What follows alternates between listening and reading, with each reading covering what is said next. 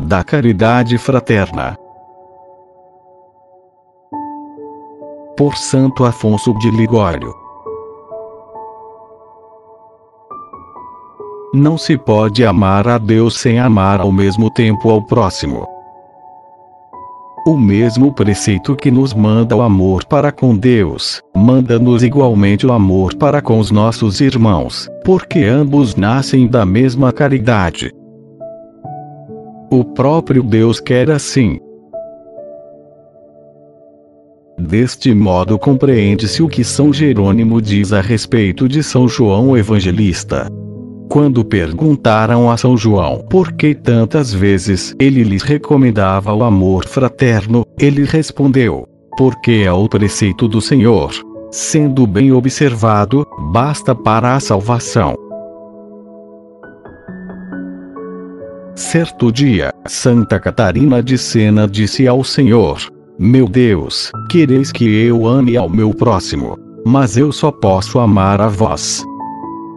Respondeu-lhe o nosso Salvador: Minha filha, aquele que me ama, ama todas as coisas que eu amo. Com efeito, quem ama alguma pessoa, gosta também dos parentes, das imagens e até das roupas da pessoa amada, pela razão de que ela ama tais coisas.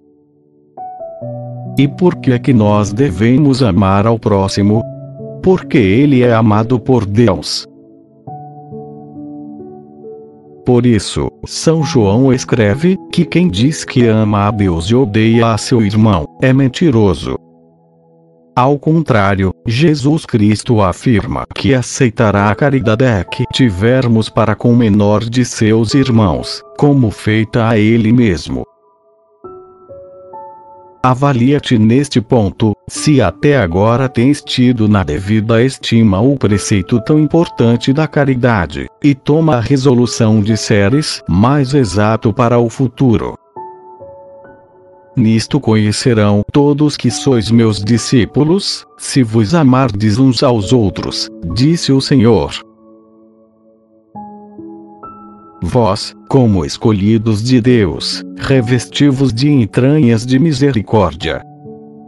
Eis aí o que, segundo São Paulo, deve fazer o cristão para conservar a caridade para com o próximo. Ele diz: revestivos de caridade. Assim como o homem leva para todo lugar a roupa com a qual está vestido, que o cobre inteiramente, assim deve levar consigo a caridade em todas as suas ações e cobrir-se todo inteiro com ela. São Paulo diz ainda: revestivos de entranhas de misericórdia. O cristão deve revestir-se, não somente de caridade, mas de entranhas de caridade. Ou seja, deve ter para com os seus irmãos tão grande ternura de afeto, como se cada um fosse o seu predileto particular.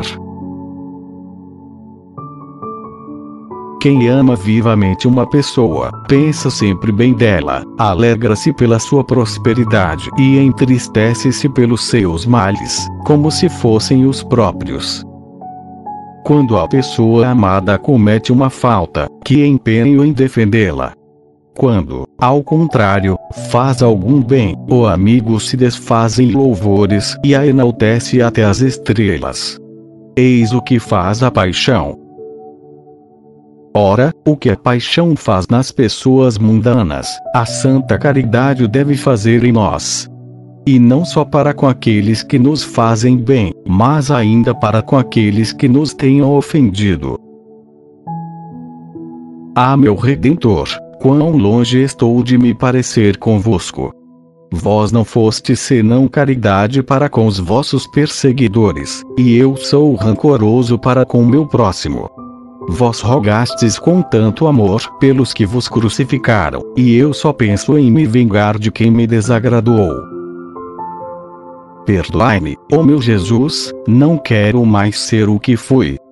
Proponho firmemente imitar-vos de hoje em diante, custe o que custar. Proponho amar a quem me ofende e lhe fazer o bem. dai-me a graça de vos ser fiel.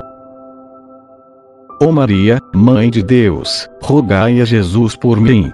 Dai-me uma parte de vosso amor para com o próximo. A vossa proteção é a minha esperança.